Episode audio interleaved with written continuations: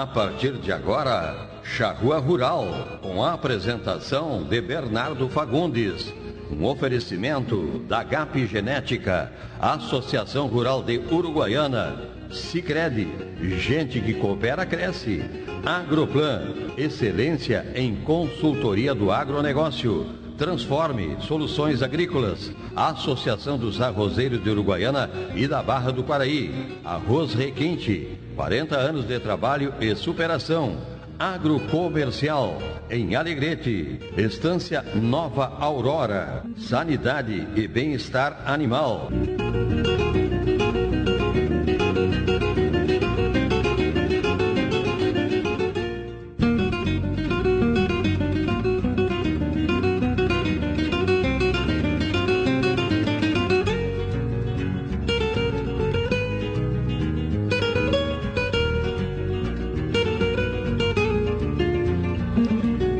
Dia aos amigos e ouvintes do Charrua Rural, da Rádio Charrua. Estamos aqui mais um sábado, agora com 16 graus, um dia muito bonito, depois de uma chuva que eu não sei se foi parelha, tá sabendo, Roger? Se foi parelha? É, isso aí, isso aí, 20 milímetros, ali pro lado do Taptocai deu 20 milímetros também. E é, quando somado aí, né, acho que vai um mês com bastante foi um mês de maio com bastante chuva. Eu acho que entre as duas chuvas deu 180. É, quase 200. Teve lugares que deu, passou de, que aproximou de 200 milímetros com as duas chuvas. Mas muito bem, está conosco a Associação Rural de Uruguaiana, o Cicred, gente que coopera, cresce, a Agroplan, excelência em consultoria do agronegócio, transforma soluções agrícolas, a Associação dos Arrozeiros de Uruguaiana e Barra do Quaraí, o Arroz Requinte, o alimento de todas as horas, Grupo Ciolim, há mais de 40 anos de trabalho e superação. Estância Nova Aurora, tradicional criatório das raças Erefor e Brafor e ovinos ideal. Produz animais com as mais modernas técnicas de reprodução, ganho genético, rigoroso programa de seleção, sanidade e bem-estar animal. A Nova Aurora informa seus clientes que comercializa touros Brafor e Erefor diretamente na propriedade. Basta agendar a visita pelo número 3412 4033 ou pelo celular 99607 1050 e ainda pelo e-mail cabanhanovaaurora.com.br. Também conosco a Agrocomercial, Saúde e Nutrição Animal, o lugar onde você encontra as soluções necessárias com as facilidades que você precisa. Focamos em contribuir na preservação do seu tempo e na precisão dos objetos da, da sua pecuária oferecemos uma linha completa de produtos veterinários e rações para os grandes e pequenos animais. Suplementos minerais, proteinados, energéticos e fertilizantes, todos com condições direto de fábrica e entrega na propriedade. Além disso, uma distinta linha reprodutiva para bovinos e equinos, com variadas marcas de protocolos para IATF e sêmen com a qualidade ABS. Venha nos visitar e seja nosso parceiro. Localizado aqui em Uruguaiana, na rua Setembrino de Carvalho, número 404, entre as ruas Flores da Cunha e Andradas. Em Alegrete, na rua Barão do Amazonas, 276, em frente ao Hospital Militar. Em Quaraí, na Duque, uh, na Duque de Caxias, 198, ao lado da vidraçaria da Duque. Mais informações no site www.agrocomercialonline.com.br. Agrocomercial, Saúde e Nutrição Animal. Aqui, nosso parceiro é você. Muito bem. Fazia horas que a gente precisava dar uma renovada nessa na, na nesse marketing, né, de, da, da agrocomercial, porque a agrocomercial está expandindo seu negócio, cresceu para Quaraí e é, acho que a gente tem que dar valor para essas empresas que nascem pequenas e estão se tornando grandes, gigantes, ainda mais com pessoas tão simpáticas e importantes para o nosso setor. Parabéns, mano, parabéns, Vanessa. Que bom que estamos juntos aqui na rádio. Mas muito bem, é, hoje está conosco aqui duas pessoas que é, trabalham muito para levar a ovinocultura adiante e fazer com que o setor se expanda cada vez mais. Conosco aqui, André Camozato, gestor rural. Bom dia, André, tudo bem? Bom dia, bom dia, Bernardo. Tudo, tudo tranquilo. Que bom, que bom, que bom que pudesse estar participando aqui conosco. Tá certo, uma satisfação para mim também. E também conosco, Ney Urrich Neto, médico veterinário e produtor rural. Bom dia, Ney, tudo bom? Bom dia, Bernardo. Como vai? Tudo certo, tudo certo. Também obrigado, obrigado pela participação e pela disponibilidade de tempo aí para a gente poder participar hoje. Muito bem. Sabem que uh, eu sempre acho que a, vai fazer os cálculos e até há, uns, há um mês atrás, mais ou menos, a gente também teve um programa sobre ovinocultura. E tu vai para quando tu vai para o papel, ovinocultura é extremamente rentável. Né?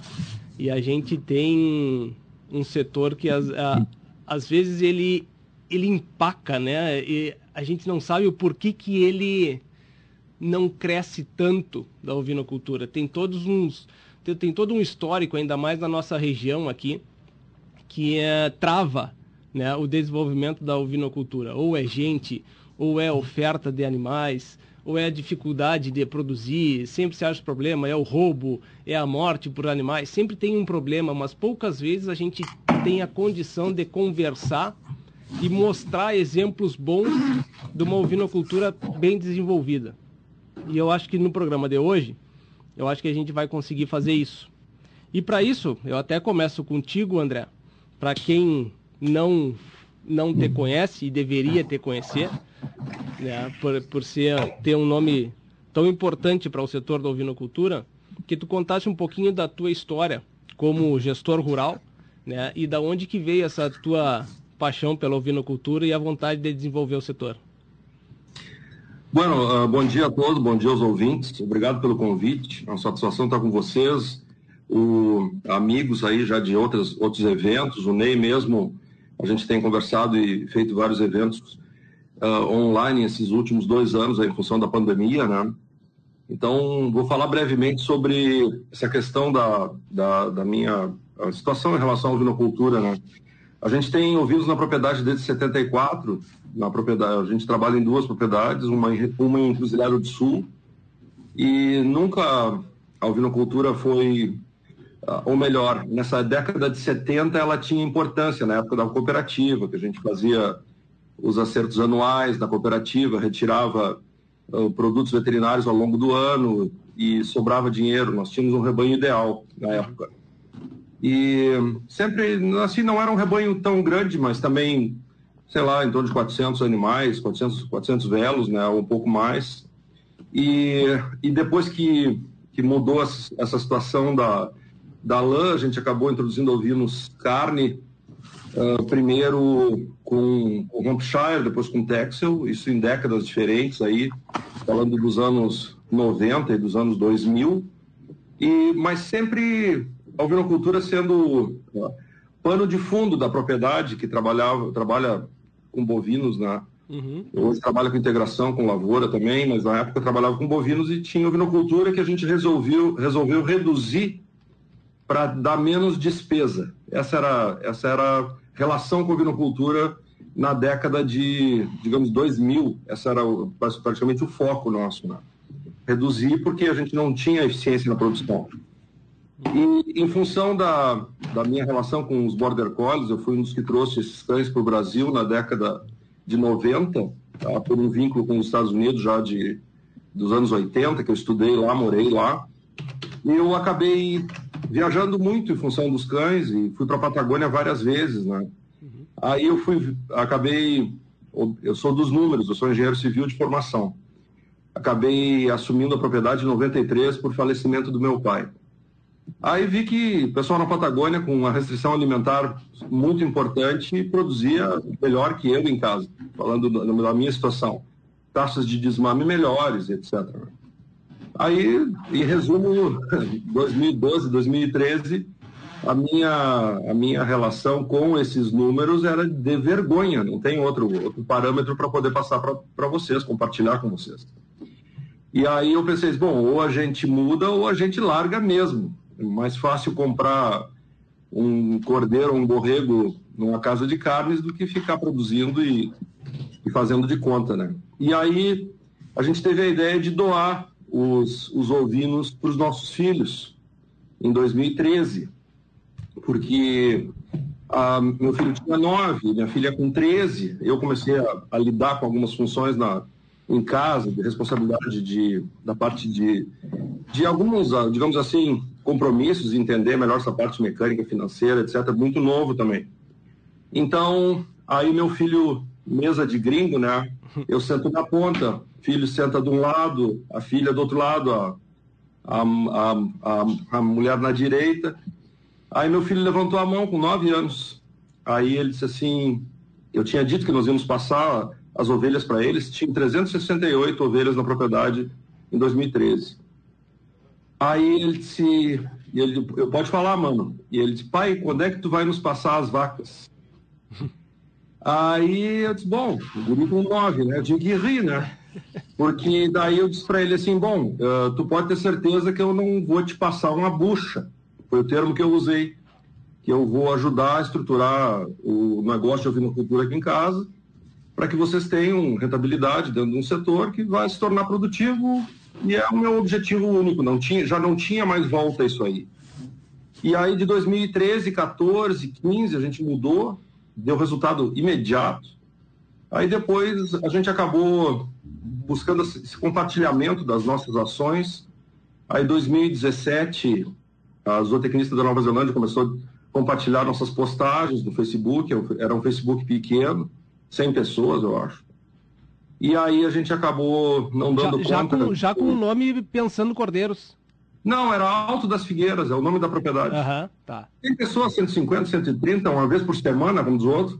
Uhum. E aí o cara mexia, olhava, e aí ela começou a dizer, ah, posso compartilhar tuas, tuas, tuas postagens? Eu disse, que pode, né? meio assim, né? Nós tínhamos vendido uma carga de cordeiros com 120 dias, 44,3 quilos, uhum. tá? ou melhor, 45,3 quilos. E era uma, uma cordeirada boa, nunca tinha produzido aquilo, né? Uhum. E aí ela produziu e eu, eu tive, sei lá, ah, centenas de pedidos de amizade na sequência, e aí a gente montou pensando ovelhas, que é Facebook para assimilar esse. Não, não, sabia nem quem eram as pessoas, e aí fica uma coisa. Eu, assim, foi uma coisa que a gente resolveu fazer. E aí, um mês depois, eu já botei pensando cordeiros, porque não tinha por que só pensar em ovelhas se a gente não pensa em cordeiro, não produz. Uhum. Isso tem sido praticamente os nossos quatro, quase cinco anos de, como diz o Roberto Gresselé, que é conhecido de muitos da pecuária, que a nossa propriedade em relação à vinocultura tem, tem uma. A cerca é como se fosse um vidro transparente, onde a gente compartilha o que a gente faz em casa, seja os acertos, os erros, procurando não fazer dois erros em sequência, em ciclos ouvimos uh, assim, uh, subsequentes, né? Uhum. E aí depois a gente se envolveu em outras ações aí de comissão de ovinocultura da Farsul e e Câmara Setorial da, da, da Secretaria da Agricultura. Agora, no ano passado para cá, eu também acabei participando de um, de um edital aí, me tornei consultor do ICA Mapa, isso é um, é um assunto novo e é algo que está vindo aí para esse ano e o ano que vem, também não era nada planejado. E a gente está participando de algumas, digamos assim, uh, construções para a melhoria da ovinocultura gaúcha, e eu acredito que vem coisa boa por aí. Uhum. Esse é, um, esse é um, um, pequeno histórico aí de, de quem está procurando resolver os problemas em casa e também ajudando e compartilhando para que outras pessoas uh, consigam melhorar o setor dentro das suas propriedades. Só pegando um gancho do que tu falasse, Bernardo, que é difícil de ver a vinocultura deslanchar com tantos números positivos. Uhum. Eu acredito muito na. E falando da nossa, situação do estado do Rio Grande do Sul, né? que a ovinocultura ela é interessante uh, em vários, vários setores assim dentro da produção do, do Estado do Rio Grande do Sul. Ela pode ela pode muito bem andar integrada com outras ações da propriedade, que é o nosso caso. E eu acredito que ela possa andar muito bem integrada com outras uh, atividades que, que muitas vezes propriedades de vários tamanhos têm durante o ano. Então, ela tem um ingresso ela tem algumas ações, ela tem algumas necessidades pontuais e te gera alguns ingressos pontuais durante o ano, não como atividade única. Mas uh, uh, só o fato de exercê-la não nos dá direito, até coloco dessa forma, de trabalhar mal com a ovinocultura. Então a gente pode ter a ovinocultura como algo dentro da propriedade e que seja bem trabalhado no tamanho que a gente conseguir dar conta, em resumo. Né? Uhum, uhum. Eu, eu fiz essa pergunta porque eu acompanho o teu trabalho já faz um bom tempo, sigo é, ele na, na internet e, e, às vezes a, a última vez que foste para a Patagônia e lançaste o grupo, né, que, que para ter a continuidade, continuidade não, acompanhamento do trabalho que vocês estavam fazendo lá, eu, eu participei, né? Então, de certa forma, eu acompanho.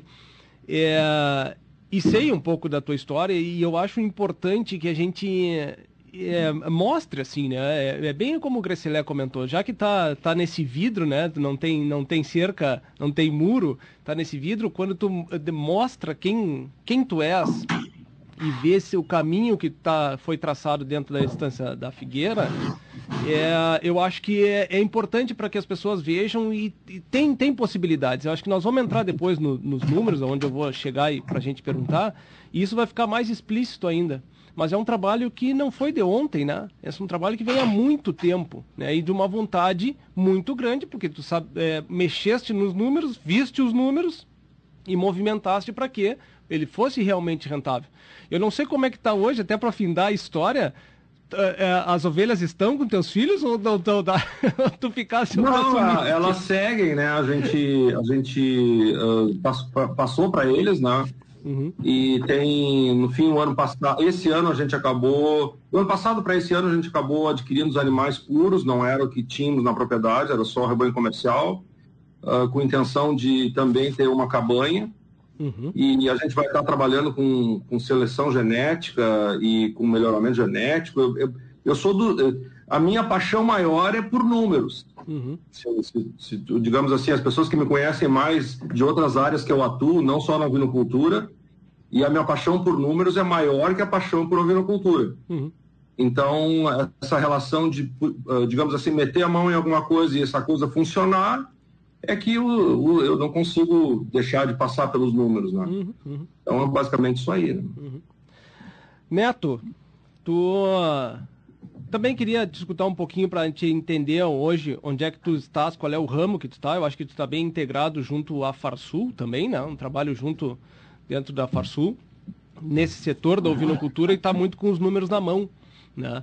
E é, até mesmo para a gente entender como que está o desenvolvimento da ovinocultura, até, e assim espero, para mim é, é, corrigir, né, vamos dizer, de que, e mostrar para nós que a ovinocultura está tendo bons números e eu acho que tens esses números na mão. Né? Como que está o setor hoje? Né? Como ele vem vindo desses últimos três, quatro anos que é, e agora, né, passando por uma uma crise, vamos dizer assim, né, em virtude da pandemia. Então, a gente vamos vamos entender um pouquinho de como está esse mercado. Queria te escutar sobre isso. Joia, joia. Bem amplo, né? Bom, primeiro, bom dia, bom dia aos profissionais da Charrua, bom dia quem está nos ouvindo, bom dia para o André, sempre uma referência, o voto de saúde para todo mundo. É, agradecer o convite, parabenizar a rádio, a gente precisa de espaços assim. E vamos lá, como é que está a ovinocultura? O André falou ali de sistema integrado, né? Eu vou complementar o que ele está falando, diversificação de receita. Isso é uma questão interessante dentro da propriedade tu não colocar todos os ovos no mesmo cesto e tu ter receitas diferentes em momentos diferentes. É, sobre crise, a crise não é da ovinocultura, né? A crise é do ovinocultor. A gente vai falar bastante sobre ovinocultura, mas principalmente a gente vai falar sobre pessoas. Então a gente tem pessoas que estão tendo resultados melhores e pessoas que estão tendo resultados não tão bons. E falando nesse aspecto, fazer a, primeira introdução, ponderamento, dizendo que a minha fala e a do André, ela, ela converge, a gente tem uma similaridade de pensamento, embora a gente não, não trabalhe exatamente igual. E eu, por exemplo, tenho ovinos também destinados para lã, o André é só carne, e a gente tem alguns manejos diferentes, mas a gente tem um pensamento muito similar. E esse nosso pensamento similar, é, às vezes, quando a gente contrapõe com outros tipos de ovinoculturas, parece que a gente está fazendo uma ruptura. Não é a minha ideia. Minha ideia não é ruptura. Minha ideia é mostrar que, com alguns ajustes, essa ovinocultura que foi feita por muito tempo, ela pode ser um pouco mais rentável. Aí vai na primeira pergunta que é se tu está satisfeito com teus resultados ou não. Se tu tá, segue. Se tu não tá, tem ajustes que podem ser feitos para se tornar mais rentável. É, essa primeira pergunta pode ser tão simples, né? Tu está satisfeito com o teu resultado, mas ela é a mais difícil de todas, ela é complexa.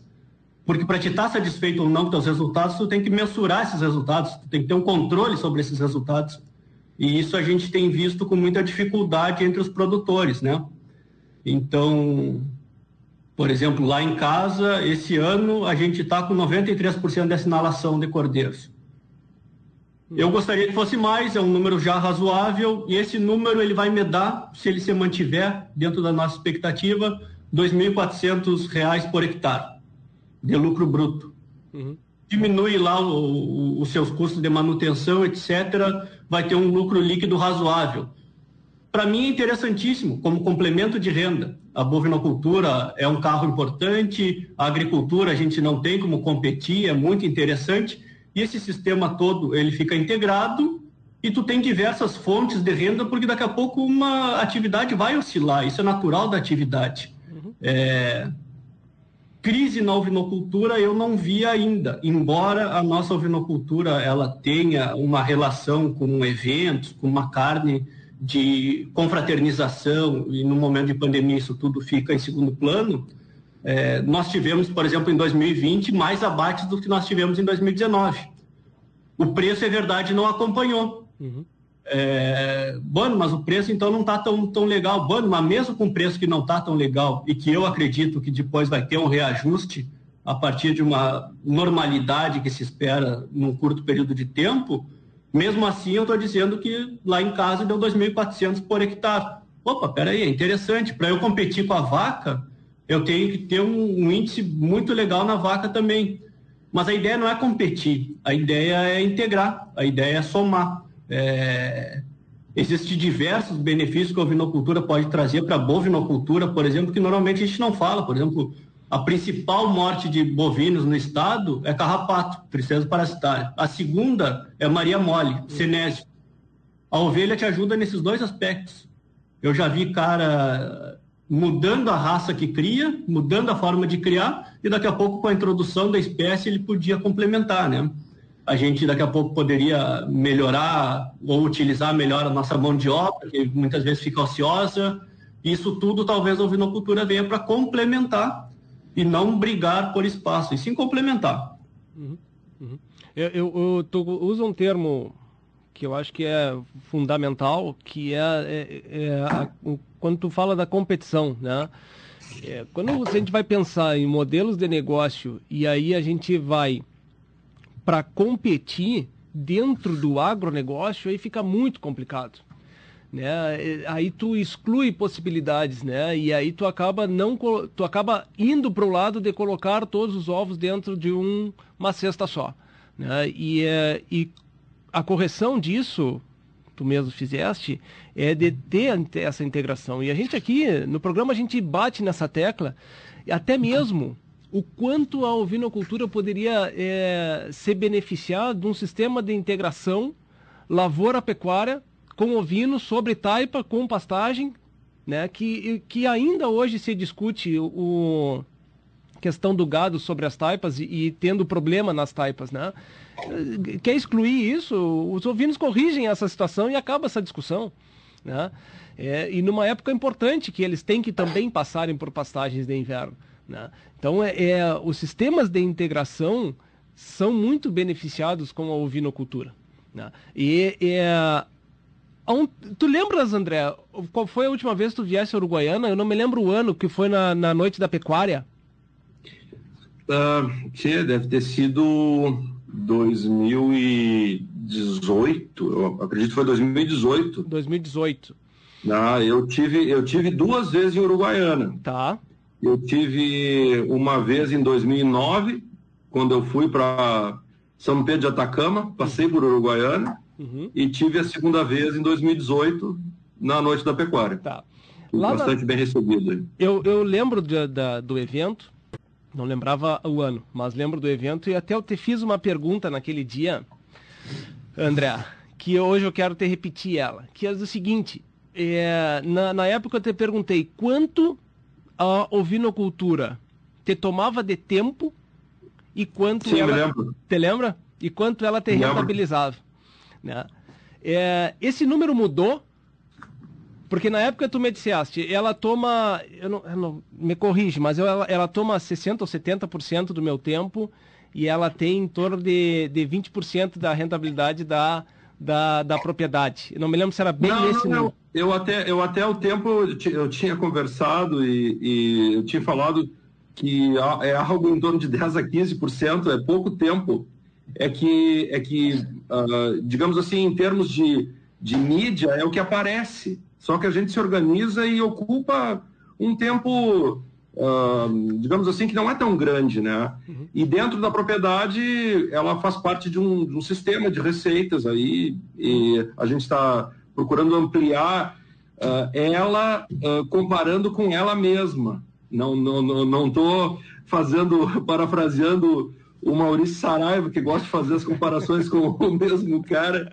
Ah, mas é, eu vejo também muitas vezes as pessoas comparando a ovinocultura com coisas diferentes. Uhum. E eu acho a comparação válida, mas a comparação com a mesma, digamos assim, o mesmo trabalho ano a ano, para a gente conseguir ver a sua evolução dentro da propriedade. Eu, eu acredito que essa seja a comparação mais ah, producente que existe. Ah, o ano passado a gente teve uma taxa de desmame de tanto, esse, aqui a gente, esse ano a gente já cresceu tanto. O ano passado eu consegui vender os cordeiros com tantos quilos, esse ano eu consegui vender com tanto. De repente tem coisas externas, que é o mercado, que a gente não domina, o que estão pagando. A gente pode levar essa avaliação em conjunto. O que, o que eu gostaria de comentar, e até, e até vou. Não é, isso não é um spoiler, tá? mas é um, é um fato. Eu pretendo eh, manter o Pensando Cordeiros até o ano que vem. E aí encerrar o Pensando Cordeiros. Uhum. Vão ser cinco anos de Pensando Cordeiros. Então, ah, mesmo que eu não te diga que não demanda um tempo exagerado, é um tempo útil. Porque eu sou um cara que durmo 8 e meia, 9 horas, 9 e 15, 9 e meia. O Ney, o Ney sabe, às vezes me chama no WhatsApp 9 e 40 o Camozato já foi dormir. Amanhã às 5 e meia, por aí, a gente conversa de novo. Então, mas é um tempo útil que eu tenho das, dos inícios dos dias, do fim do dia, que eu poderia estar fazendo uma outra coisa. Então, como essa situação do Pensando Cordeiros é, é doação, eu gosto de fazer, mas é doação, eu já tinha colocado um limite de cinco anos. Então, o ano que vem eu vou fazer essa transição de, de seguir com o nosso trabalho. Ah, não sei se vou estar fazendo algum outro trabalho no mesmo sentido, mas a ideia é que essa mensagem tenha sido passada em cinco anos, da, da, da- que as coisas são possíveis, né? Uhum. E o ano passado eu fui convidado para participar de um simpósio em Santa Catarina e gostaria de compartilhar isso aí com vocês. Muitas vezes se fala em valores, né? E os valores são, às vezes a pessoa recebe a informação por um valor e, e ele pode mudar de um ano para o outro, ou, ou pode mudar de- do tipo de produção, sistema de produção de ovinocultura para cada propriedade. Então, a minha palestra nesse simpósio Brasil Sul, que é ser em Lages, foi cancelado pela pandemia em março do ano passado, é um objetivo de um cordeiro por ovelha. Então, esse e é o objetivo que eu tenho desde 2013, quando a gente tinha 60% de taxa de desmame. Então, a ideia é um cordeiro por ovelha, e a gente- aí o cara começa a pensar, não, através da prolificidade, não, através da sobrevivência, que é mais importante que a pro- prolificidade, senão não tem. Ah, então, a aí a gente começou a ir, né? Então, é um cordeiro por ovelha e o cordeiro melhor possível. Seja um cordeiro com boa lã, ou seja um cordeiro com um bom peso, que vai conseguir te trazer um retorno eh, melhor dentro do teu, teu sistema de produção. E o produtor tem que correr atrás disso aí. Hoje em dia, as pessoas que estão nos escutando agora, ou vão escutar depois, ou a gente vai falar sobre isso aí, sabe, olha, hoje, esse ano eu vendi X cordeiros, deram um tanto de peso, deram um tanto de receita. Se meus cordeiros tivessem X quilos a mais, ou se isso ou aquilo, ele sabe se ele tiver um cordeiro por ovelha com aquele padrão, vai dar tanto. Se ele conseguir melhorar aquele padrão da unidade, vai dar tanto mais X. Uhum. Essa, essa é a referência dentro do negócio. Uhum. E, e a gente está buscando, tipo, na nossa propriedade, a gente está buscando um por um, que é um cordeiro por ovelha, e esse cordeiro com 43, 45 quilos de taxa de desmame. Uh, ou, ou, melhor, de peso, né? De peso. Uh, e eu consegui já fazer, e aí a gente começa a trabalhar e começa a conseguir fazer certas coisas. Eu consegui. André, deixa só te interromper por uma pergunta, desculpa. Qual é Sim, a não. média? Até o Neto, por favor, no momento que tu, que tu achares conveniente, pode eh, interromper e também falar. É, qual é a média de desmame do Estado? Olha, o Ney, o Ney é o cara dos números, né? Dessas médias de Estado, etc eu, mas eu te diria que não bate 60, né? De peso? Não, tô dizendo, tô falando, eu pensei em percentual, né? Não, não, não desculpa, tá, de peso, de peso. Ah, é que aí, aí, aí muda, muda muito, muda muito, depende de raças. Ah, eu acredito que a média de estado de peso de desmame deve andar talvez 27, 28, por aí, uhum. por aí. É por aí, volta desse, não, não muda muito, porque tem muito rebanho laneiro que desenvolve um pouco depois né, do desmame, tem outras questões. Né? Uhum, uhum. Mas aí, aí o que, que eu falo? Que, que eu, eu falo e, e, no caso, respeito o produtor. Ninguém conhece melhor que o seu sistema do que o próprio produtor. Claro. Seja as virtudes ou as deficiências. Então ele consegue, se ele consegue melhorar, maximizar, otimizar as questões dentro da propriedade, é o objetivo do, dessa nossa charla, dessa nossa conversa. Uhum. E esse ano a gente conseguiu uh, um, algo que eu não tinha ideia de conseguir, e a gente conseguiu 47,65 quilos de média do primeiro lote de venda, que foram 40 cordeiros, com 95 dias. Uhum. Eu não, esses, esses cordeiros uh, ganharam de GMD médio 440 gramas dia. Aí alguém pode estar escutando essa conversa, ah, mas está entupido na boia, azevém. Azevém, as ovelhas com score 2,5 ou mais. Uhum. O chegar a levantar as ovelhas mamando. Uhum. Não, é então, tem uma então... coisa, André, que quem, quem, quem duvida disso aí tem, é, ganha um tempo, ganhe um tempo, entre no, no, na, no Facebook e acompanha o, o, o Facebook do Pensando Cordeiros porque ali tu expõe o, o, controle do campo, o melhoramento do campo nativo, o melhoramento das Sim. pastagens, tu fazes isso aí nesse trabalho. Então acho que fica explícito ali, né? Então é que vai ficar na dúvida realmente quem não está vendo o que tu está colocando ali na internet. Senão não tem, não, não, não fica dúvida nenhuma. É, o, o, a, talvez o interessante tá, de tudo isso aí é que as pessoas escolhem o que querem fazer. Tipo, a gente faz o trabalho do Pensando Cordeiros não é, uh, é para compartilhar, não é para mostrar. Uhum. Tipo, ó, eu tô fazendo. Não, a pessoa vê, não, eu quero saber. Eu recebo muitas perguntas no um a um, no Messenger, no WhatsApp. Ah, tá, tá usando quanto? Qual é a correção? Qual é a acidez? Qual é a indicação? Uh, qual é a, o que está usando de fertilização, o que está usando de nitrogenada, protegido, não é protegido, uhum. qual é a capacidade de carga, qual é a. A gente chegou a medir matéria seca um tempo. Bom, as pessoas mais interessadas vão atrás dos detalhes, porque as coisas não são. A, a coisa não é só a foto, existe todo um trabalho, um planejamento de um ano para o outro. E aí que, aí que muda a, a situação. E eu vejo no estado do Rio Grande do Sul, e vejo agora, talvez mais do que via há uns 10 anos atrás, produtores melhores. Tá? E, tem, uh, e tem uma. Eu vou usar como referência de novo o Griselec, é um grande amigo aí, tem boas, boas tiradas, boas frases, né? Os produtores que não melhorarem não seguirão na pecuária, na agropecuária nos próximos anos. Isso tem acontecido de uma velocidade razoável e vai, vai seguir, a, a, a princípio, até numa velocidade maior. Então, essa questão de eficiência e de de, um, de uma forma melhor de trabalhar o setor é quase que a, a, é, é, a, é a conta da permanência no setor. Uhum. Então, seja o cara na, na, atividade de agricultura, na integração, na, na bovinocultura ou na ovinocultura, ou no que for. Uhum. Então, essa questão de buscar essa, essa questão de eficiência é importante. Uh, os números da ovinocultura históricos, né, e a fronteira oeste é referência, e eu acredito que sempre vai ter o ambiente próprio para a criação de ovelhas, né? e às vezes as pessoas comentam sobre a, a dificuldade de, de, de, competir com algum, alguns setores da, da agricultura, etc. Uh, sempre vão existir campos e campos dentro da propriedade.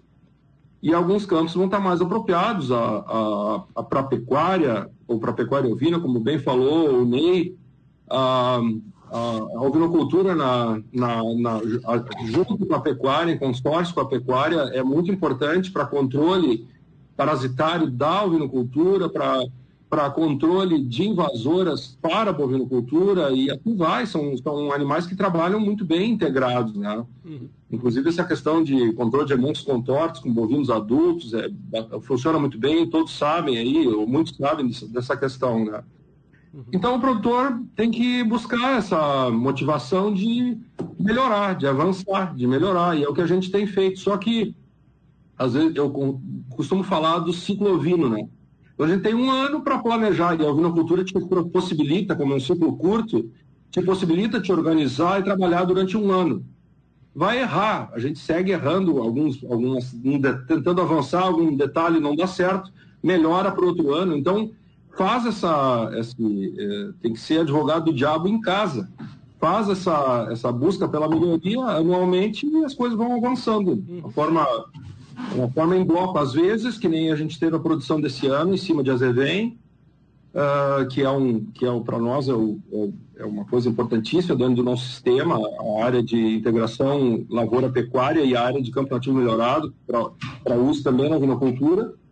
É, é, o, é, o, é o que a gente está buscando ter as aparições mais do cedo, tá fazendo todo um trabalho e às vezes tu trabalha dois, três anos e tu tem um, e tu tem um resultado modesto e depois tu tem um resultado alto, que o sistema vai assimilando essas melhorias e a gente tem que seguir acreditando, né? Então, uh, o que aí se tem algum produtor que está nos acompanhando, observando esse, essa filosofia quase de trabalho, é o trabalho bem feito, que pode ser feito na lavoura, pode ser feito na bovinocultura, pode ser feito na oliveira, no nosso no que for, a ovinocultura, se bem trabalhada, ela te dá um retorno, ela, te, ela responde rápido. Né?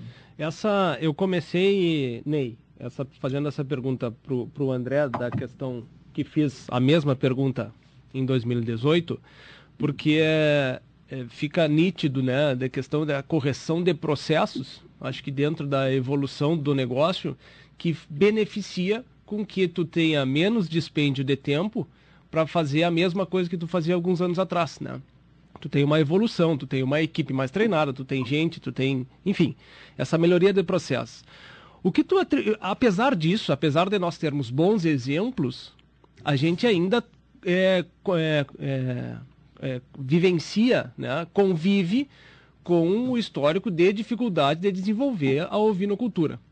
Ao que que tu remete a essa dificuldade? Né? Por que, que o setor realmente a gente não consegue é, ver mais exemplos ainda sobre tão bons quanto o que o André está colocando? Ou até mesmo o trabalho que tu está fazendo em casa? Tem um texto dos anos 90, eu não sei o autor, mas o, o título é Se Organizar Deslancha. Se a gente só tirar dos anos 90 e botar 2021, ele está perfeito para o dia de hoje. Eu falei ali no, no, início de controle, né? Bom, sabe se tu, se tu tá feliz com o teu resultado, mantém, se tu não tá, adapta. E a, e a dificuldade do controle que normalmente foge a maioria dos produtores. A dificuldade de saber o teu número de animais, qual é o teu planejamento, talvez planejamento seja o segundo tema junto com controle. Então, controle, planejamento, avaliar se aquele resultado está satisfatório ou não e corrigir. Uhum. É, essa tríade aí, que, que depende única e exclusivamente do homem, eu acho que é a nossa principal gargalo e tem sido assim não só na pecuária. Uhum. É, isso é uma dificuldade nossa em vários sentidos, em várias profissões, em vários setores e na pecuária também. É, então, eu, o que eu noto é que a ovinocultura ela não aceita tão bem a falta de planejamento como talvez outra atividade possa aceitar. E então tu acaba tendo um desfrute muito baixo tendo um desfrute muito baixo, tu acaba remetendo esse problema a outro qualquer. Então é o cara que não valoriza e me paga pouco, é o predador, é o sei lá o quê. Não desmerecendo quem tem problemas. Eu sei que tem gente que tem problemas sérios de abigeato. E hum. talvez para beira de faixa, local onde tem muito movimento, a ovinocultura talvez não caiba. É, ou talvez tenha que fazer um esforço muito grande. Então, não desmerecendo quem tem problemas mão de obra também é sempre um calcanhar de Aquiles, é, tem gente que tem problema sanitário grave. Tudo isso é corrigido. É, mas o que eu, ele só é corrigido pela ação do homem. E eu acho que na ação do homem é o nosso principal gargalo, é a nossa principal dificuldade. Tem um termo no budismo, que esse dia eu estava lendo um livro e achei, gostei do termo chamado Shoshin, com SH, S-H-O-S-H-I-N, Shoshin, significa mente de principiante. É, o que, que o livro dizia? Olha, esquece tudo que tu já viveu, é, é, quando tu traz aquele estagiário de fora, assim, ele olha, tá campeando no campo e olha assim, pá, mas tá morrendo bastante cordeiro, né? E tu diz, é, pois é, morre. Ele diz, pá, mas por que tu não traz então mais para casa mais seguido? É aquela mente do principiante que diz, opa, peraí, aqui é um erro, por que, que a gente não faz um pouquinho diferente? Por que, que a gente não ajusta isso daqui? É, a pecuária é uma indústria céu aberto, ela é difícil, ela é trabalhosa, ela é penosa, e por vezes a gente vai ganhando vícios de origem, vícios de hábitos, e a gente começa a aceitar algumas coisas que daqui a pouco uma visão externa mais limpa, digamos assim, possa ser corrigida. E por menos isso que eu falo de né? observar se tu está satisfeito com o teu resultado ou não. Uhum. Essa. essa... Tá, tá me escutando bem, Neto? Bem, bem. Tá, tá. Não, é essa, essa questão de, de, de, uma visão menos viciada, né?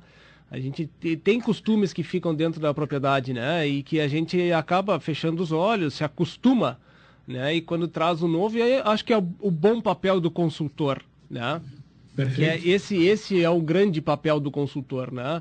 É, de tu tem uma bons consultores, eles têm uma sensibilidade muito grande para identificar se o proprietário é capaz ou não de é, aderir a uma tecnologia nova, né? ou até mesmo fazer com que os processos sejam melhores, né? Será que ele é capaz de fazer isso? Então, os bons técnicos têm essa, esse feeling, né? E é, dia desses a gente conversou, né? Acho que é, até mesmo nós conversamos, né, Neto, na, na rua, quando nos encontramos, que estava o Daniel, né? Esses dias teve o Daniel conosco aqui para desenvolver a, a, o assunto da ovinocultura. E, e, quando eu falei um pouquinho antes de, da questão da crise, eu só comentei crise e, e, acho que foi exagerado, mas a relação de preço, né, que, que, que caiu, né, desse ano. Acho que não em virtude da ovinocultura, sim em virtude da pandemia. E principalmente, aí é uma visão minha que eu gostaria de botar em, é, na mesa para a gente poder discutir.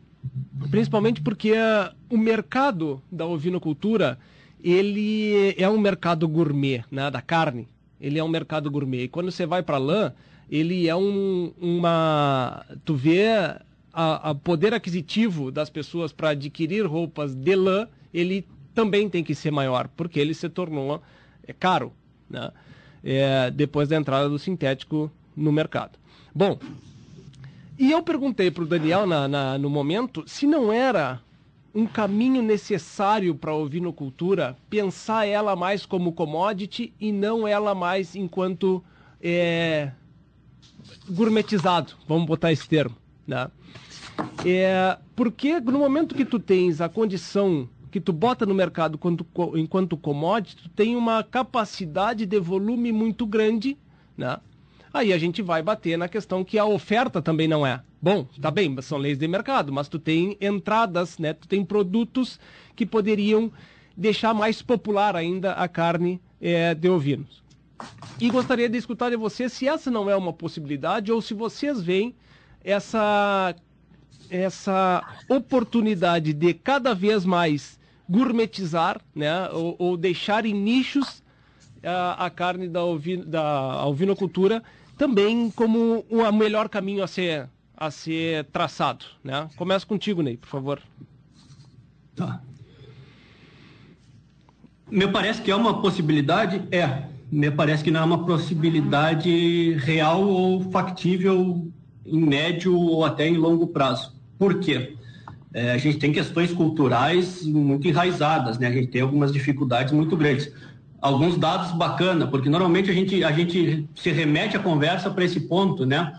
É, então, a cada seis ovelhas ou a cada seis quilos de carne ovina consumidas no Brasil, cinco foram importados, vieram de fora. Um é, foi produzido aqui.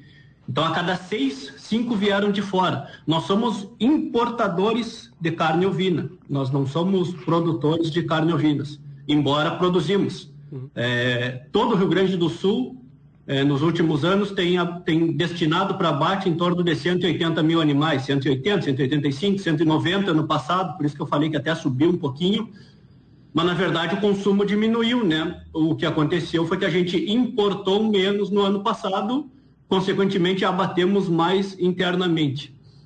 180 mil animais abatidos num universo de 3 milhões de animais é 5%, 6%. Ou seja, o nosso abate ele é muito pequeno. É, é sempre um fetiche do ovinocultor também a falta do abatedor. Não, nós temos que ter mais abatedor, temos que ter um abatedor municipal. Nós temos que botar um abatedor em cada cidade, porque é, é muito fácil abater, a gente vê que todo mundo quer, todo mundo procura. Pode ser, é interessante. Uruguaiana, por exemplo, que tem 150 mil animais, é, no ano de 2020 destinou para abate 6 mil de 150. Esses são números oficiais, né? Número... São números oficiais, Sim. números oficiais, número da, da, Secretaria do Governo do Estado. Uhum. É, 150 mil, 6 mil animais destinados para abate. Se a gente pegasse 6 mil animais destinados para abate aí e dividir por 12, dá 500 animais por mês. 500 animais por mês a gente não consegue abastecer nem se todos ficassem em Uruguaiana. Uhum. É, a gente tem uma população aí de 120 mil habitantes, daria gramas para cada um. Ou seja, a gente não conseguiria transformar em commodity nem se a gente deixasse tudo em Uruguaiana. Tranca as fronteiras, fica tudo em Uruguaiana. Mesmo tendo 150 mil animais. A gente tem uma informalidade muito grande, a gente tem propriedades que se abastecem na própria. usam a ovinocultura para se abastecerem na, dentro da atividade. Uhum. É, a gente tem uma ineficiência gigantesca. Tu perguntaste antes, o André falou: ó, não bate 60, eu acho que não bate 40. Eu acho que é na faixa dos 35. É, 35 final. Ah, não, mas é, eu assinalei 50% de cordeiro. Beleza, mas se eu, se eu, for olhar pelo número de matrizes que tu tinha aptas à reprodução, vai dar lá nos, nos 30, 30 e pouquinhos. Então, com 3 milhões de ovinos, a gente pode transformar em commodity? Olha, poderia. Mas o nossa, a nossa realidade está tão distante disso, tão distante disso, que eu não consigo deslumbrar isso nem em médio nem em longo prazo. Pelo contrário, eu, eu forçaria essa capacidade de, não vou dizer, não deixa de ser uma gourmetização, mas de uma carne que é nobre, de uma carne que é procurada, de uma carne que é um complemento especial para o churrasco, de uma carne que normalmente é associada, olha, uma festividade mais importante. Ah, não, então vou comprar um cordeirinho também. É, isso acho que é interessante, isso é um marketing que pode ser explorado. E olha o mercado que a gente tem, né? A gente tem no Brasil 200 e poucos milhões de habitantes e a cada 6 quilos, 5 estão vindo de fora. Opa, peraí, uhum. então será que não dá primeiro para a gente só pensar em nos abastecer? Bom, pensamos em nos abastecer na situação atual, que, que é um volume muito pequeno de, de consumo. Bom, daí no segundo passo vamos pensar o que, que a gente pode fazer mas acho que a gente está tão longe de nos abastecermos que a, a commodity ela fica muito distante da gente. Uhum. Não sei se o André pensa diferente. André, deixa eu, deixa eu só ter, antes de te dar a palavra, vamos num intervalinho e aí a gente volta contigo.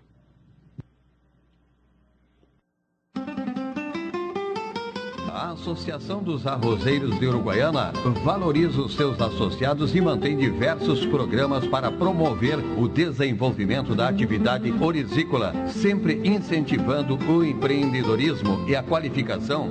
Temos orgulho de nossos parceiros que participam ativamente do nosso agronegócio. Braços fortes que produzem o alimento, geram renda e criam oportunidades. Você que cuida também da sua lavoura, merece uma instituição que cuide bem de você. Associação dos Arrozeiros de Uruguaiana. Desenvolvimento se alcança com trabalho e parceria.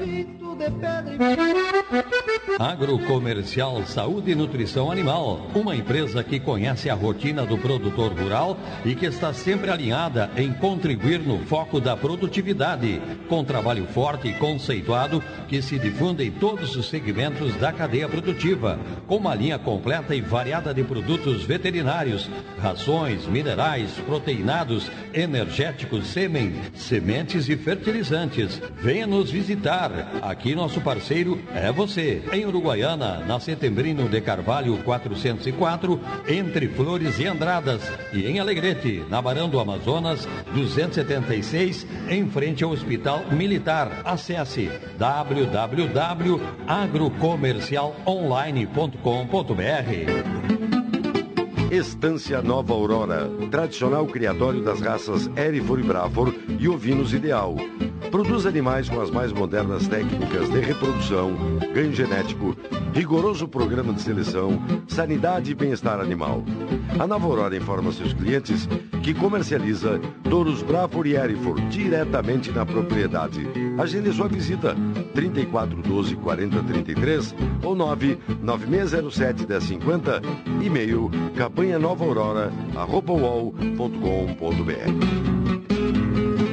Transforma Soluções Agrícolas, um novo conceito em terceirização de máquinas que chegou para atender o produtor de Uruguaiana e região, especializados em serviços de preparo do solo, plantio, colheita e produção de fenos, formada por uma equipe de profissionais capacitados para melhor atendê-los. Faça seu orçamento conosco. Já estamos prontos para a colheita de arroz e soja produção de fardos, preparo e plantio de pastagens de inverno. Entre em contato pelos fones 999 22 0062 e 981 35 44 14 com Luiz Afonso Resque e Leonardo Greschi. Na sua mesa é sucesso total. E na panela ele rende muito mais. Soltinho, branquinho, não tem outro igual. Arroz requinte é gostoso demais. Requinte, requinte no almoço e no jantar. É saboroso, muito fácil de fazer.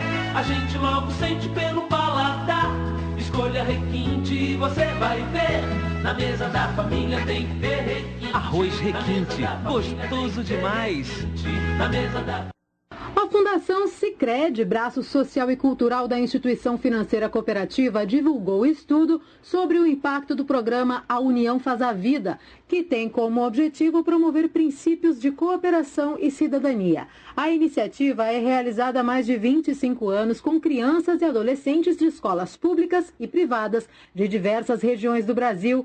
Conforme o levantamento, o impacto social do programa corresponde a quatro vezes o investimento realizado. É o que explica o vice-presidente da Central Sicredi Sul-Sudeste, Márcio Porte. O estudo da Fundação Sicredi aponta que o programa gera impacto social maior do que o valor investido, ou seja, para cada real empregado são gerados quatro reais de impactos sociais. Outra importante conclusão foi que o impacto do programa permanece na mesma intensidade na vida dos participantes por um período de 5 a 7 anos. Além disso, 6 em cada 10 alunos aumentaram seu interesse pela escola e suas atividades. São resultados muito positivos, uma vez que essa iniciativa promove uma maior percepção de cidadania e de coletividade, além de uma série de habilidades socioemocionais serão jovens que no futuro poderão ser agentes de transformação em suas comunidades. Ao longo de mais de 25 anos, o programa A União Faz a Vida é desenvolvido em escolas de diferentes regiões do país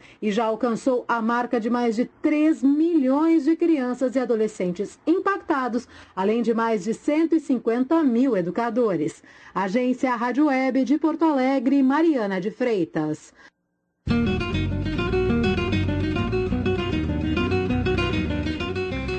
Bem. Voltamos aqui ao programa de hoje com Neil Rich Neto e André Camozato falando sobre a nossa ovinocultura. André, sigo contigo na questão dessa pergunta que fiz para ambos de mercado e se não seria uma das opções evoluirmos, evoluirmos não sei, mas pensarmos na ovinocultura, evoluirmos não é o termo, mas pensarmos na ovinocultura como uma commodity? Uh, bueno, eu tava, fiz uma pequena pesquisa aqui no, de 200 países, tá? Brasil é o sexto em população hoje em dia, foi ultrapassado pelo Paquistão e nós, a gente tem à nossa frente China, Índia, Estados Unidos, Indonésia, Paquistão e Brasil. Uh, 200 e, em torno de 215 milhões de habitantes. Isso é um potencial tremendo para todas as atividades, em especial para as atividades do agronegócio. Hoje em dia, a gente produz para nós e exporta. Então, uh, esse fator é um fator uh, extremamente importante para qualquer decisão de qualquer setor dentro do agronegócio, dentro da, da, das propriedades. O Uruguai, da onde importamos boa parte da, dos ovinos, e eu vejo isso de uma forma muito positiva, porque mantém o consumo interno, senão ia distanciar ainda mais a ovinocultura do, da, dos lares aí brasileiros, né? Uhum. Tem 3 milhões de habitantes. Então, a diferença de, de, digamos assim, do consumo interno do Uruguai com o nosso é um abismo. Né? Então, uh, essa questão da ovinocultura ser um commodity uh, nos países que produzem, os países de produtores de ovinos, aí, entre, existem vários, né? Nova Zelândia, Austrália, Reino Unido e, e outros, né? China, uh, são, já, isso já existe, né? Já existe a ovinocultura, já existe o mercado internacional de ovinocultura, existe a exportação de cordeiro congelado, há muito, há de, há, desde 1882 tem exportação de cordeiro congelado da Nova Zelândia para o Reino Unido, digamos. Então, são coisas que já existem, tá? O que, o que eu vejo, e vejo de uma maneira muito clara, e a gente vende cordeiro por quilo, não é por cabeça. Então, falando em carne, né? Uhum. Uh, então, o importante é nós produzirmos mais quilos de cordeiro dentro das nossas, das nossas propriedades, que é o caminho da eficiência. E esse caminho da gourmetização é importante, pode andar junto, mas ele não é solução. Eu não, eu não, não acredito, e assim, estou dizendo a minha opinião, né?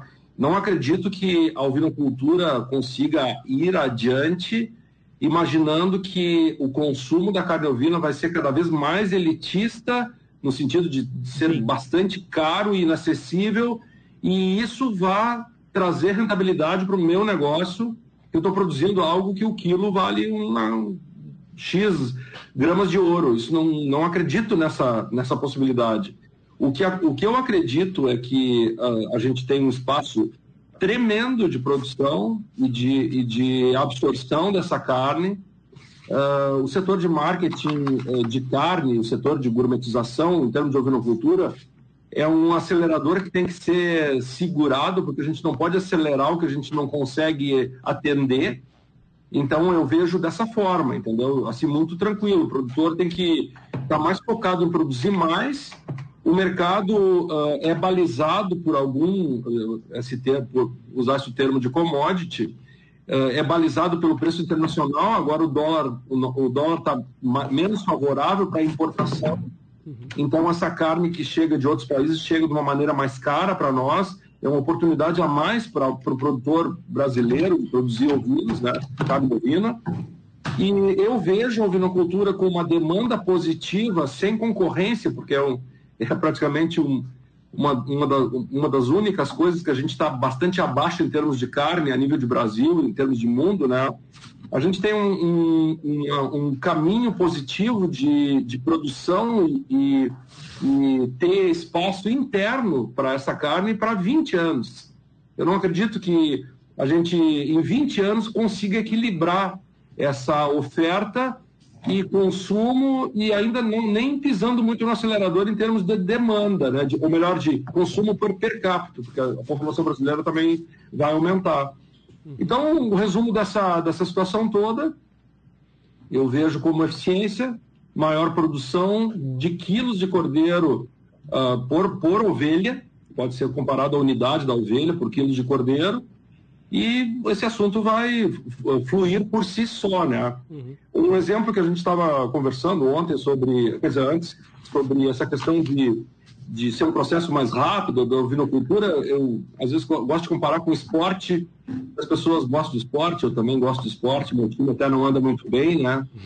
Então, uh, o chorar, poderia não conversar, assim, que gente falasse da sensibilidade do, do consultor, de ver se o produtor consegue uh, assimilar aquela técnica ou não. Aí eu poderia dizer que, que nem o meu time, o meu time está com um esquema técnico que o time não consegue absorver, né? Então funciona, mas não, de repente não funciona hoje aqui.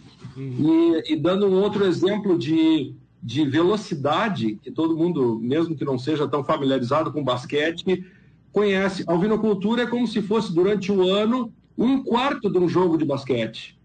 E, o, e a bovinocultura é um tempo de futebol normal, dois tempos de 45. Vê a atitude do técnico um, em um quarto de basquete com parada de 30 segundos, parada de um minuto, e é sexta aqui, sexta ali. A bovinocultura é um, é um negócio bem mais dinâmico, aonde uh, o, os problemas ocorrem numa velocidade maior do que os outros que ocorrem com mais tempo, se dissipa um pouco mais o prejuízo, os acertos, os erros. Uhum. E a nossa bovinocultura não é, um, não é a referência, ela pode ser melhorada em muito em termos de eficiência de bovinocultura. Uhum. E a ovinocultura ela tem esse espaço tremendo, né, que é, depende mais da, da, atitude do produtor, e como eu comentei no início, os produtores eu vejo cada vez mais eficientes. À medida que o, produtor chega assim, não, eu vou tocar esse negócio, ele já vai fazer funcionar. É questão de otimização de mão de obra, como o Ney comentou, uhum. é um sistema integrado dentro da propriedade, seja o tipo de mão de obra que for. Uhum. E, e, antes que eu me esqueça, e até é uma coisa interessante, que santo de casa não faz milagre, né? Isso é uma frase certa, mas o Ney é um dos caras que eu mais respeito e que mais conhece de ovinocultura no Estado. A gente conversa seguido, ele traz informações, ele traz dados, é um, um, cara criterioso. Nem sempre as posições e as observações dele vão ser uh, digestas, às vezes podem ser indigestas, e isso é positivo. Uhum. É, a gente pactua, tem afinidade em várias ideias aí. Então, eu acredito muito uh, nessa questão dessa. Não, talvez retomada é um termo meio chavão, assim, mas maior produção de quilo de cordeiro por ovelha nas propriedades. Uhum. E a fronteira oeste faz parte, assim, definitiva nessa, nesse, nesse processo dentro do estado do Rio Grande do Sul. Né? Essa, quero fazer um comentário do que tu disseste, André, e até tu fizeste referência ao Saraiva e, e, e, agora do teu time, né, começasse a dar uma chorada, tudo bem. é, é, mas é, é, Então acredito que tu escute o sala de redação, né? Já escutei mais. Já escutaste mais? Bom, esses, esse, acho que foi ontem, né? Eles estavam comentando sobre os gestores da, do, dos jornais, né? É, os editores, né, no caso. E, é, e muitos comentaram de que é, o, o, o, o, Davi Coimbra comentou da troca de, de editores dentro, dentro do jornal. E às vezes, quando você tem uma troca de editor, né, na maioria das vezes, você tem ideias novas chegando dentro do jornal. E que de nada adianta essas ideias novas se tu não trocares né, quem vai fazer a, a, a bola correr, quem vai fazer o jornal. Né? E a gente tem, tem, tem um detalhe que a gente também tem que ver quando a gente comenta da questão de mão de obra. Que é assim, eu vou colocar um negócio novo dentro da propriedade, ou eu vou fazer mudanças dentro da propriedade, e talvez aquela mão de obra que lá eu tenha, que acredite que poderia ser capaz, talvez, talvez não seja capaz. E talvez nem queira aderir à ideia nova do gestor. Né? Então, renovar, treinar né, é, essas pessoas, fazer com que elas é, é, abracem a tua ideia, é mais do que talvez meio caminho andado. Porque são processos dentro da propriedade para acontecer a melhoria. E aqui o que vocês dois ainda comentaram muito bem é de que para a evolução da ovinocultura tem muito a ser feito do dentro da porteira. É, é, o fora da porteira talvez tenha que pensar concomitante, mas dentro da porteira tem muito ainda a ser feito. Né? É, fiz esse comentário, essa, essa, essa questão, porque me, me veio à mente. Eu, eu, acredito que seja essa linha de ideia que vocês também comungam, né? E essa, essa aqui no, nos nossos ouvintes que estão e nos, e nos nossos espectadores, né, já que temos o Facebook, é JC Reis Machado dando bom dia, até fazendo uma pergunta que agora já já já já faço para vocês, a Cristina Drummond, Luiz Lali, né, o grupo Pensando Cordeiro está conosco aqui também. Mas muito bem, o Reis pergunta para nós, quais para vocês, perdão, quais é a Quais são as faixas de preço praticados internamente nesses países citados? Acredito que seja que tu citaste, André, Uruguai e, e demais países aí que trabalham com a ovinocultura e exportando. São mais baixas que as nossas. Mais baixas do que as nossas. Claro. tem mais, tem mais produto, vende em lote maior, exporta, tem custo de frete. Uhum. Os nossos preços são ótimos. Isso até espanta as pessoas que acham que está tá ruim, mas o que está ruim é os nossos índices. Sim.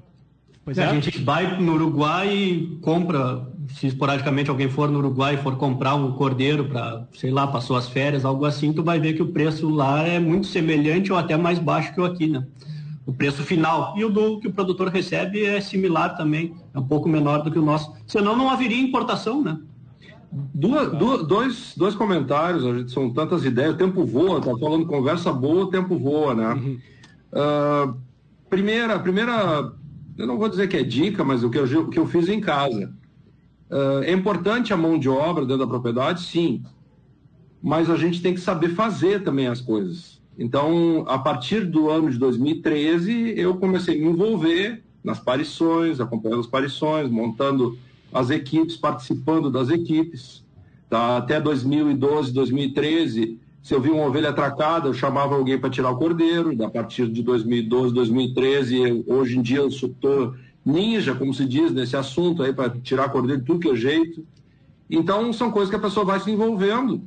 E aí tu, tu consegue uh, motivar a mão de obra e entender, uh, qualificar, Uh, existem muitos cursos que o pessoal oferece, Cernar, Sebrae, Juntos para Competir, Mater, etc. Uh, qualifica, uh, qualificação, capacitação, a parte de consultoria é importantíssimo e o produtor participar dos processos, o que for, o que for possível.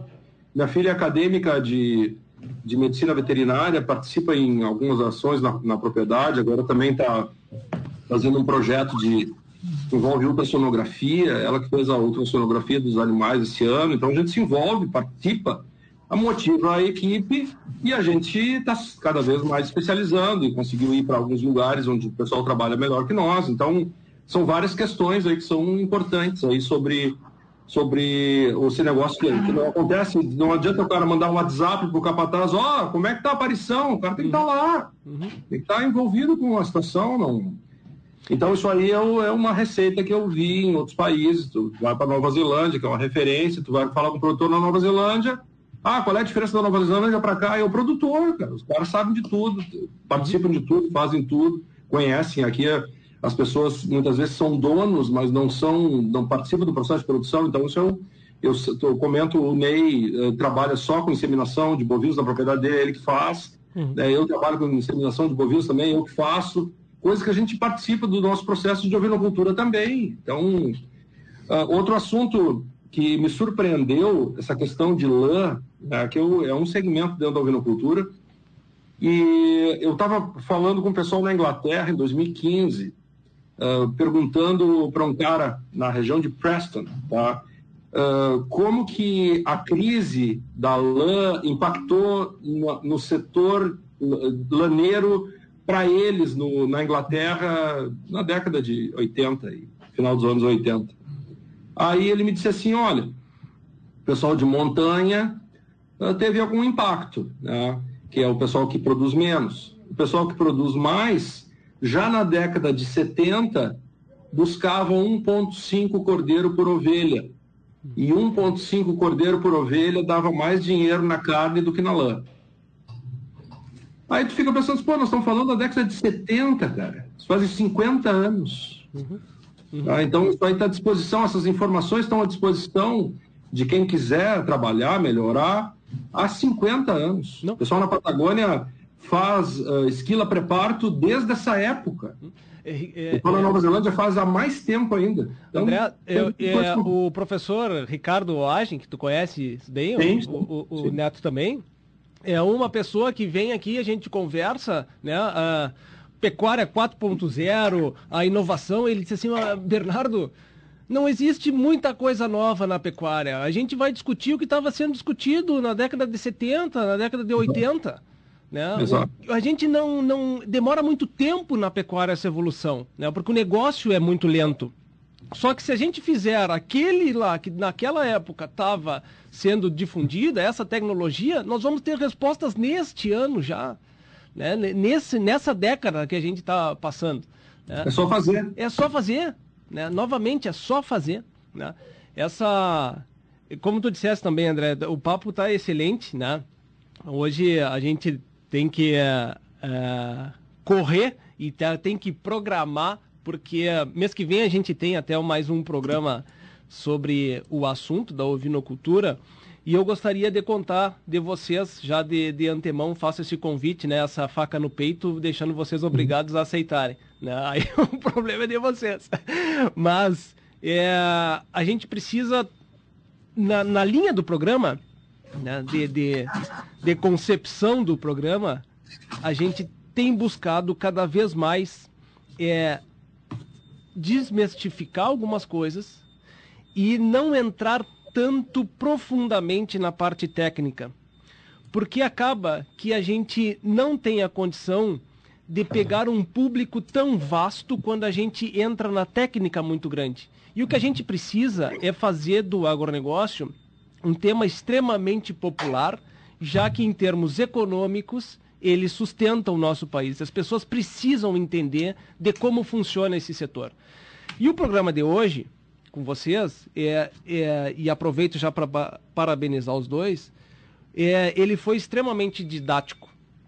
E eu acho que é, conseguimos, acho não tenho certeza, que conseguimos atingir o nosso objetivo de cada vez mais fazer o nosso agronegócio mais popular. Né? E tem uma, já temos programado para o mês que vem, uma, uma ideia de programa de ovinocultura e gostaria já de antemão de contar com vocês. A gente ajeita a agenda, né? Tudo certo, mas mês que vem eu gostaria de estar com vocês novamente. Posso contar? Desde que as parte, agendas sejam. 100%. Pode contar comigo. Beleza, muito bem.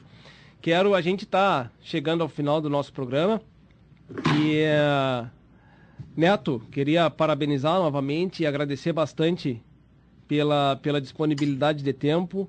Tá, não é da primeira, não foi só o André que fez referência ao teu trabalho, né? E eu já escutei demais pessoas, né?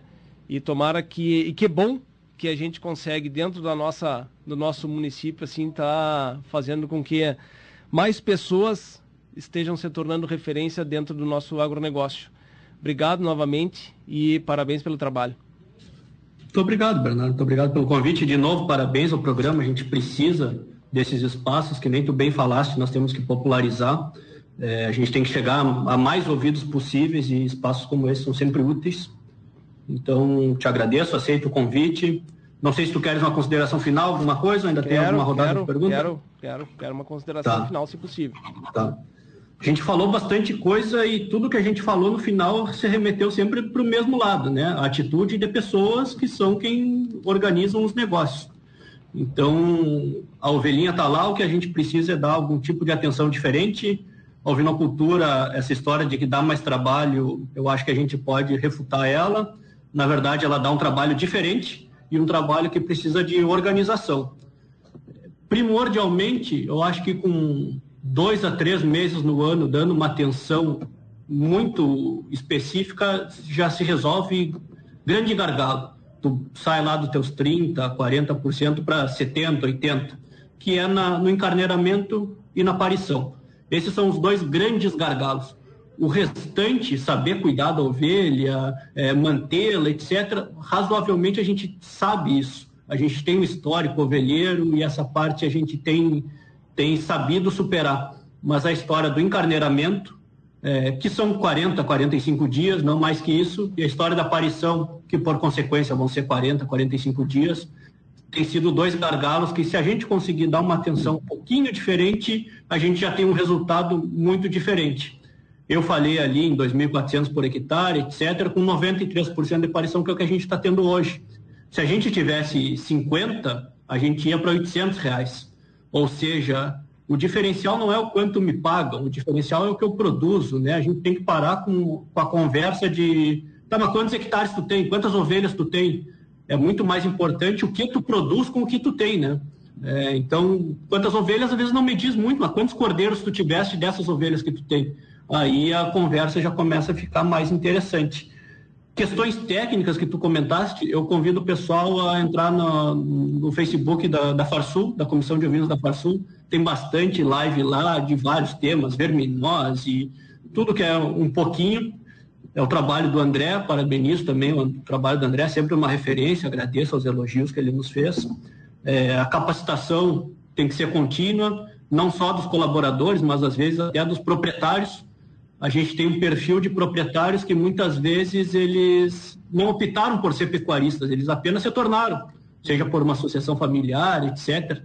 Então isso às vezes deixa ele um pouquinho distante, né? E essa presença na propriedade ela é fundamental. Uhum. Eu não vejo outro negócio, seja na cidade, por exemplo, aqui na frente da minha casa tem a sorveteria. O cara vai ali todo dia fechar o caixa, ver se não está faltando sorvete, ver se limparam a mesa, ver se o caixa fechou certinho. É, a padaria, o açougue, tudo é assim. Por que, que, a pecuária é distante, né? Por que, que a pecuária a gente se distancia? Uhum. Então a presença do produtor ela é fundamental. É, e a gente está cada vez mais com propriedades menores, né? Então, eu tava, ontem eu estava vendo uma live do professor Lobato, do José Lobato, e ele dizendo que quase 95% dos produtores rurais têm no máximo até 200 animais, até 200 bovinos. Ou seja, são propriedades médias, são propriedades que a ovinocultura caberiam para complementar a renda e trazer essa, essa, essa entrada de dinheiro em momentos diferentes de uma forma fenomenal talvez em nem todas ela caiba, mas em grande parcela sim. Hoje a gente está em torno aí de 46 mil ovinocultores e 200 e poucos mil bovinocultores. Então, olha, a cada quatro tem três que não têm ovelha que poderiam ter. E os que têm, de alguma forma, têm que fazer essa avaliação interna e ver se estão, se os seus resultados estão satisfatórios, continuem. Se os seus resultados estão possíveis de melhoria, aonde pode ser essa melhoria e fazê-la, né? Uhum. E para isso a gente está disponível, me coloco à disposição, o André na página dele, todo mais. E assim encerro minha participação, tá bem? Um abraço para todos, muita saúde e ficamos aqui no aguardo. Muito obrigado. Obrigado, Neto. André, eu tenho que uh, pedir um minutinho só para ti, por favor, para a gente agradecer a tua disponibilidade, né? E, e uh, parabenizar pelo trabalho que é sensacional e de um exemplo tamanho. Preciso que tu tenha esse encerramento em um minutinho. Desculpa ter deixado só esse tempinho. Não, um minuto é bastante tempo.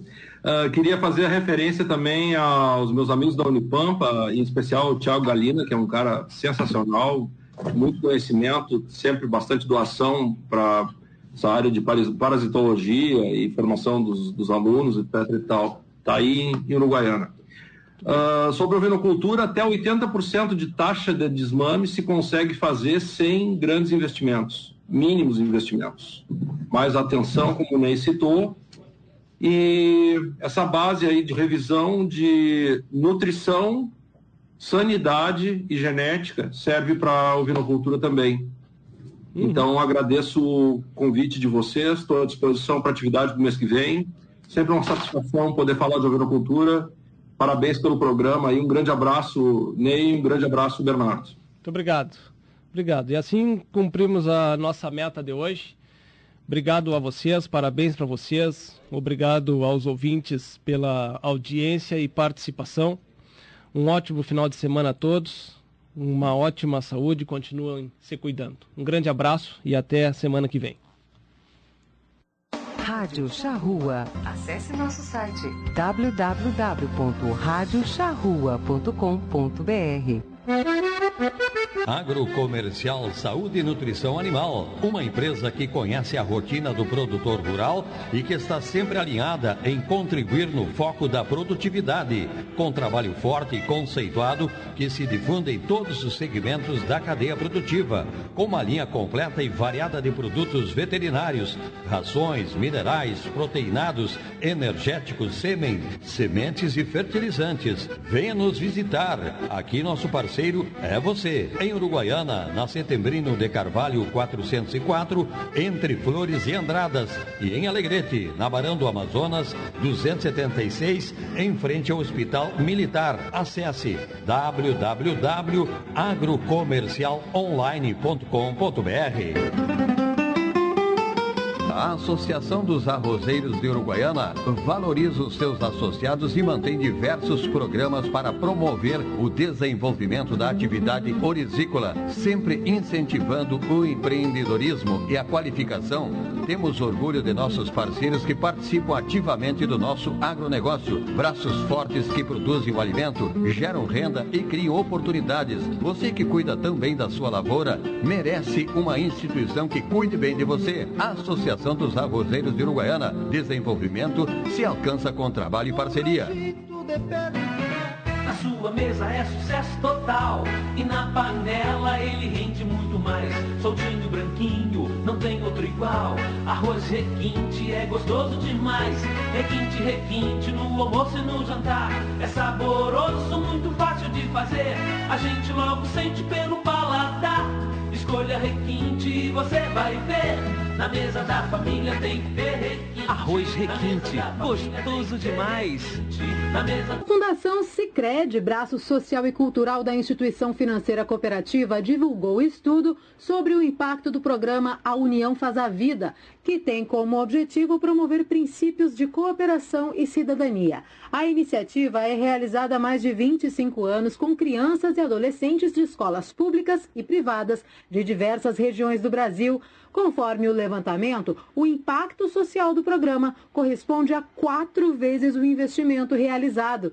É o que explica o vice-presidente da Central Sicredi Sul-Sudeste, Márcio Porte. O estudo da Fundação Sicredi aponta que o programa gera impacto social maior do que o valor investido, ou seja, para cada real empregado são gerados R$ reais de impactos sociais. Outra importante conclusão foi que o impacto do programa permanece na mesma intensidade na vida dos participantes por um período de 5 a 7 anos. Além disso, 6 em cada 10 alunos aumentaram seu interesse pela escola e suas atividades. São resultados muito positivos, uma vez que essa iniciativa promove uma maior percepção de cidadania e de coletividade, além de uma série de habilidades socioemocionais. Serão jovens que, no futuro, poderão ser agentes de transformação em suas comunidades. Ao longo de mais de 25 anos, o programa A União Faz a Vida é desenvolvido em escolas de diferentes regiões do país e já alcançou a marca de mais de 3 milhões de crianças e adolescentes impactados, além de mais de 150 mil educadores.